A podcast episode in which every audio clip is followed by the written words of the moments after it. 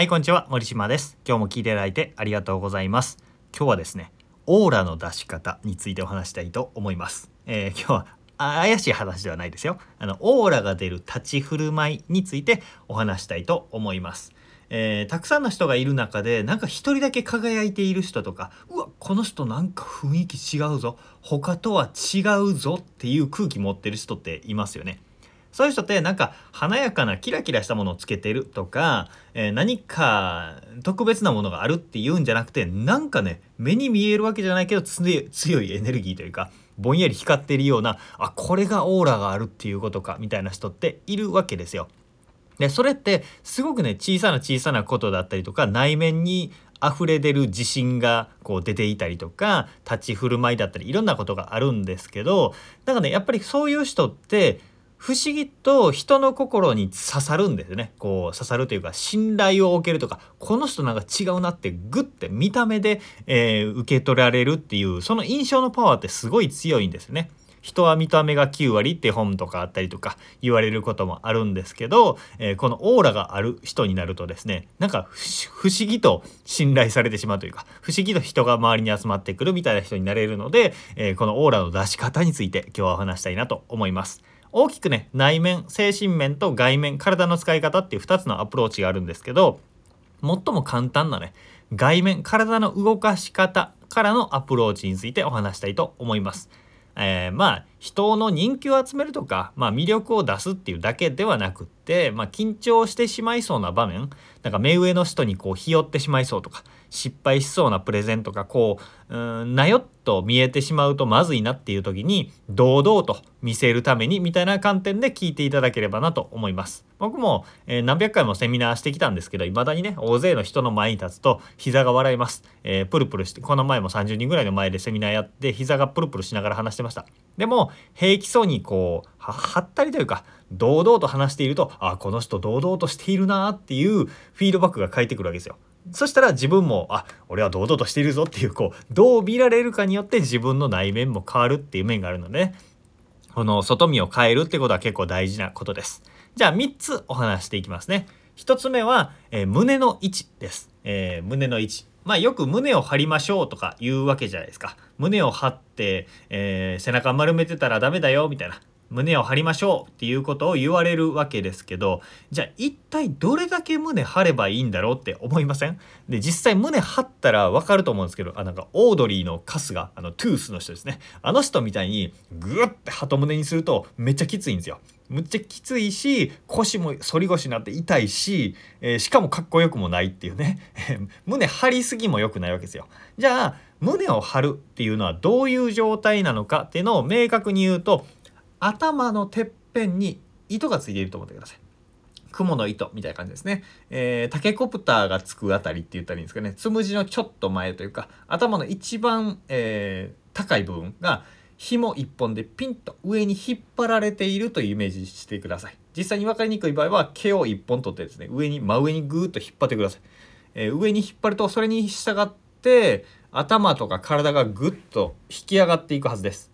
引き上がっていくと自然と体がまっすぐなって胸を張ったような状態になって背筋が伸びているはずです。この状態が胸を張っているっていう状態です。無理に鳩胸にもなってないし腰も反ってないしっていう状態だと思うんですね。この上から吊り上げられているっていう感覚が、えー胸を張っている正しい状正しい位置になります。でこれが分かりにくい場合は、えー胸の位置を上げるって思ってください。えーカリスマの3センチっていう風に言う人もいて、えー胸の位置をね、えー3センチグッと上げると自信が溢れてくるっていうことですね。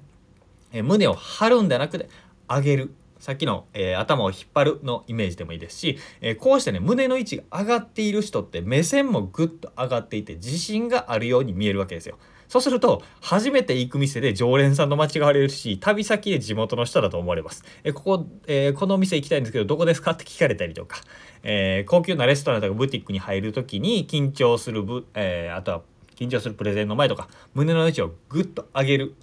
張るんではなくて上げるっていう風にするとあこの人自信あるなっていうのがパッと見で分かるようになります。内心ね緊張しててもビクビクしていても位置を上げれば OK です。まあ、そうすると、えー自信あるなっていう風に見えるようになります。では次は立ち方ですね、え、立ち方今上半身の話をしたんですけど次は立ち方で重要なのは腰の位置です。腰の位置。これね実際、えー、立ってやってみてほしいんですけど肩幅に足を開いてつま先立ちをしてください。つま先立ち。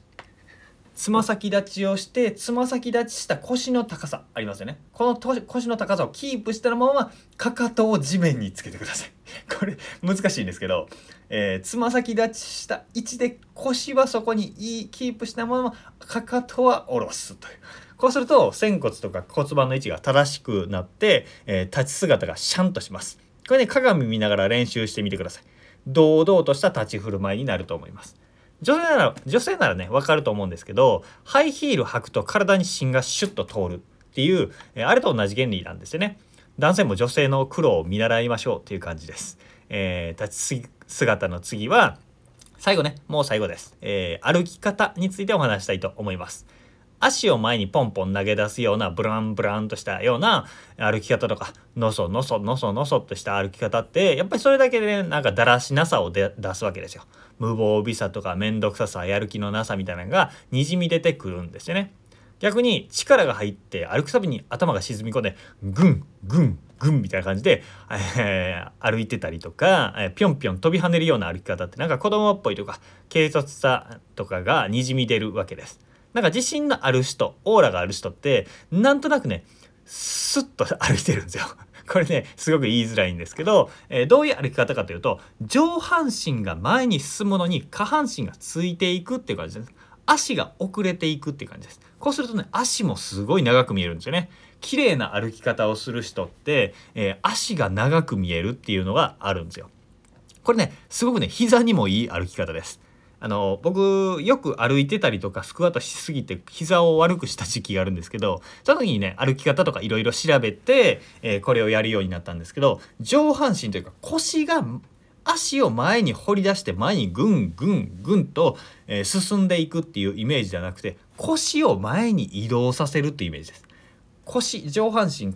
えー、うん、腰を中心とした上半身を前にスライドさせていってそれに足がついていくという風にするとすごくね、えー、綺麗な歩き方になるし膝にもいいっていう歩き方です。あの今村大輔さんっていう方がペットボトルウォーキングっていうのを動画とかでもやってるしスクールとかもやってるんですけどこの人の歩き方ってこれなんですよね。頭の上に 500ml のペットボトル置いてそのペットボトルを動かさないようにウォーキングするってすると今まで話した歩き方立ち方、えー、上半身の位置っていうのが全部スッとね、えー、正しい位置になって美しい歩き方になるんですよね。是非ねペットボトル家にあったら頭に乗せて歩いてみてください。なかなか難しいですよ。でもこれをできるようになるとすごくね綺麗な歩き方立ち方になってあこの人なんか違うっていう風に、えー、見た目で見られるようになります。これね、えー、まあ言ったら小手先のテクニックみたいなものなんですけどこういう見られ方によって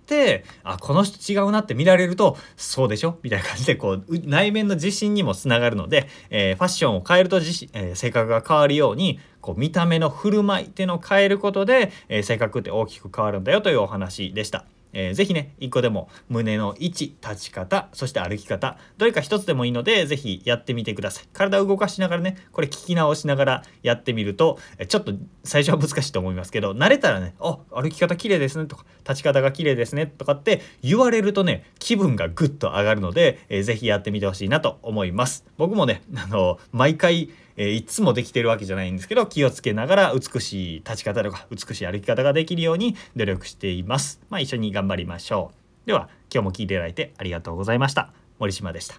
ではまた。